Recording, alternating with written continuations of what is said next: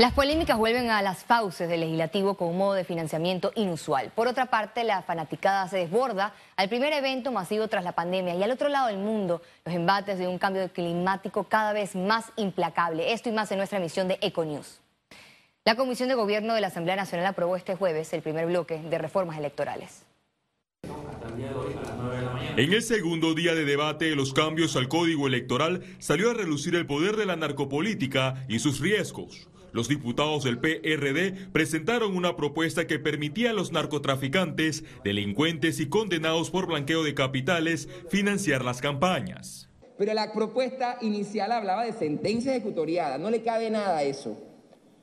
Pero no, le estamos abriendo la puerta a narcotraficantes a dar plata en campañas políticas, a corruptos. Y que si alguien ha sido condenado y ha pagado su pena por cualquier situación, nosotros tenemos que ver cómo podemos también darle una oportunidad a esas personas que han salido de ese de esa pena. En la segunda vuelta de consideraciones, la iniciativa de los oficialistas quedó eliminada y se aprobó todo lo contrario. Es decir, que las personas naturales y jurídicas condenadas no podrán ser donantes de los candidatos a los diferentes cargos. Ustedes saben en qué países los narcos y los delincuentes mandan en la política. Por delitos contra la administración pública, tráfico ilícito de drogas, minería ilegal, tal ilegal, trata de personas, lavado de activos o terrorismo, no pueden donar. Y la Biblia expresamente hay que perdonar. Y aquí se van es que eh, los que han cumplido ya están condenados a morir porque tuvieron un delito. El Tribunal Electoral mostró su desacuerdo con las propuestas de los diputados del PRD. Somos defensores de esa reforma de la ley 29 del 17 y estaríamos como tribunal, nos oponemos a cualquier retroceso que se apruebe eh, en esta comisión o incluso en el Pleno y nosotros esperamos que la cordura y el consenso pueda imperar de tal manera de que no haya retroceso. Si el retroceso se da, es un retroceso totalmente de ellos mismos, hecho por ellos mismos. O sea, definitivamente que estamos avanzando en materia de, modificación de algunos, de unos artículos que van en beneficio del electorado. En el caso de las campañas presidenciales, el tope se mantiene en 10 millones de dólares, mientras que para los candidatos a diputados en 300 mil dólares. El próximo miércoles espera el inicio del debate del segundo bloque de reforma formas electorales. Félix Antonio Chávez, Econi. El presidente del Partido Panameñista cuestionó la propuesta que presentó un grupo de diputados sobre el aumento de financiamiento de campañas.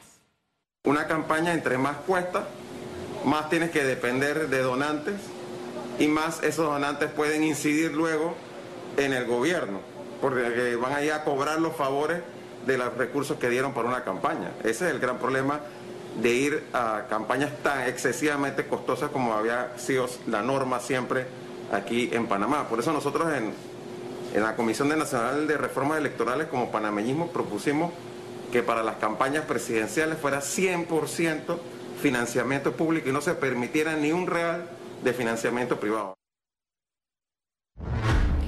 La canciller Erika Moines presentó 13 proyectos de ley en la Asamblea Nacional relacionados a temas económicos, aéreos, agricultura, pesca, aduanas y protección de maternidad que llegan a muchos de los aspectos necesarios para el desarrollo económico, para la protección. Aquí hay temas laborales, por ejemplo, de la protección de la maternidad, eh, las mujeres embarazadas en el trabajo. Hay, por ejemplo, de los derechos de autor, que estábamos hablando, una, el sector de artistas panameños muy golpeado, entonces todo lo que represente que puedan recibir eh, eh, derechos que se traduzcan en, en, más remuneración es importantísimo para ellos, de recursos pesqueros, nuevamente atrasadísimos que tenían estos acuerdos. Entonces, son para nosotros acuerdos impostergables. Panamá recibió el séptimo embarque de con 204 mil dosis de vacunas de AstraZeneca para reforzar la estrategia continua de inmunización que lleva a cabo la operación Panavac 19 en el territorio nacional. Hasta el momento, el país ha recibido más de 5 millones de vacunas de la casa farmacéutica de AstraZeneca y Pfizer, de las cuales unas 844.800 dosis son de AstraZeneca. Panamá administró 78 mil dosis de vacunas contra COVID-19 en las últimas 24 horas. Veamos en detalle las cifras del MINSA. 458.638 casos acumulados de COVID-19, 481 nuevos contagios. 380 pacientes se encuentran hospitalizados, 98 en cuidados intensivos, 282 en sala. Se reportan 444.476 recuperados clínicamente y un total de 7.069 fallecidos, de los cuales 3 se registraron en las últimas 24 horas. Total de vacunas aplicadas, 4.742.209 dosis.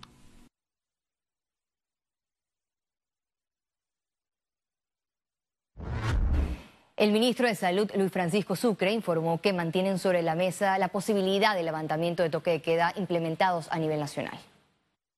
Se está analizando con el equipo técnico, por supuesto. Lo que no podemos es correr, podemos caernos. Fíjense cómo le ha ido a otros países que han, han tratado de evolucionar muy rápido, han tenido posteriormente que regresar a nuevas medidas de restricción. Yo creo que Panamá lo ha estado haciendo bien, con mucha cautela. A pesar del llamado del gobierno de realizar el proceso de, código QR como condición para el ingreso al partido Panamá versus Costa Rica, autoridades indicaron que se registraron personas sin la validación de vacunación, en su mayoría extranjeros. Hemos encontrado algunas personas de Costa Rica que han venido que no tienen las vacunas, importante que todos sepan de que tienen que venir al, estadio, ya sean extranjeros o nacionales, con sus dos vacunas. Los extranjeros tienen que venir con el, sistema del aeropuerto de Tocumen, que es viajes.panamadigital.gov.pa, que le emite un QR que es el que va a permitirles la entrada al país. Si vinieron por frontera en bus, de igual manera deben de llenarlo.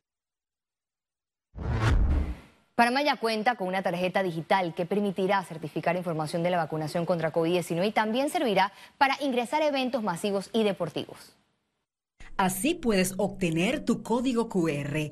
Entras al sitio panamadigital.go.pa, haz clic en ingresar. Si ya estás inscrito, ingresa tu nombre de usuario y contraseña. Si no estás inscrito, haz clic para registrarte y completa la información.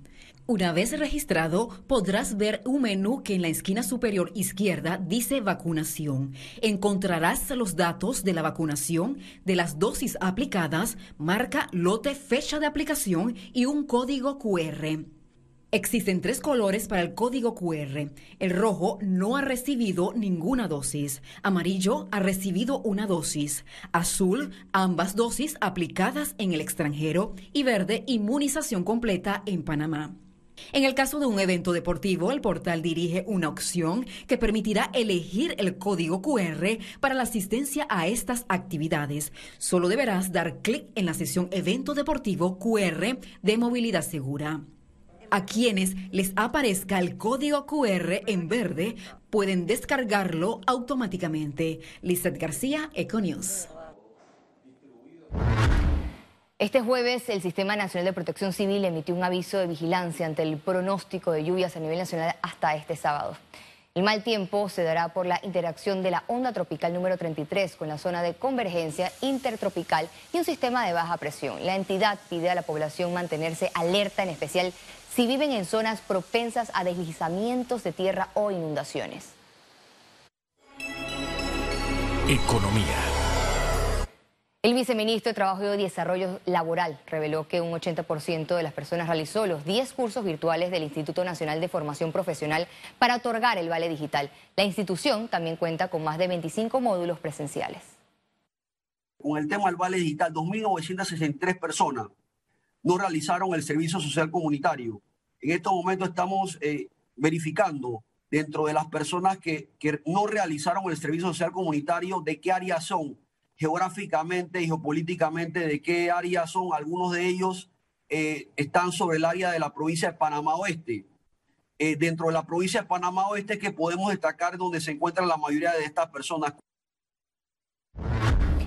El director general de Ingresos, Publio de Gracia, calificó como positivo la recepción que brindaron los contribuyentes a los alivios tributarios impulsados por el gobierno. Destacó que no descartan seguir con estas medidas. Hemos tenido un extraordinario comportamiento por parte de los contribuyentes, principalmente el último mes, donde habilitamos también áreas fuera de la Dirección General de Ingresos. En cuanto a tu pregunta, si hay una extensión, eso es eh, una decisión que puede ser de la Asamblea o también impulsada por el órgano ejecutivo, pero te puedo adelantar que el presidente Cortizo lo que me ha dicho es que impulsemos y sigamos dando alivios tributarios a los contribuyentes para seguir reactivando la economía. En ese, en ese plan hemos conversado y estamos conversando acá con el viceministro Jorge Almengor y también con el ministro Héctor Alexander con unas estrategias relacionadas con alivios tributarios Economistas aseguran que la negociación entre Minera Panamá y el Ejecutivo para un nuevo contrato empezó al revés. A su juicio, Panamá no garantizó un código minero actualizado. Estamos negociando un contrato, pero el código minero que le da marco está totalmente atrasado. Hemos sido muy diligentes para cambiar leyes, para adecuar leyes, una serie de cosas. Y, este, y esta adecuación, que era tan urgente, ni siquiera la mencionan. Entonces sí que van a aprobar primero el contrato y después van a cambiar el código. La Cámara de Comercio rechazó mediante un comunicado el proyecto de ley que establece un aumento salarial para trabajadores portuarios. Los empresarios consideran que el mismo supone un impacto negativo directo en momentos de crisis para un sector de gran trascendencia dentro de la economía panameña, aseguró José Ramón Icaza, presidente del gremio. Las normas vigentes en esta materia corresponden al Código de Trabajo, el cual estipula la revisión del salario mínimo cada dos años. En el caso de los trabajadores portuarios, el salario mínimo ha aumentado 132% en los últimos 12 años, posicionando el salario del sector panameño como el más alto de Latinoamérica, mencionó el presidente del gremio. La Contraloría General de la República reiteró que las auditorías manejadas por la institución son de carácter confidencial.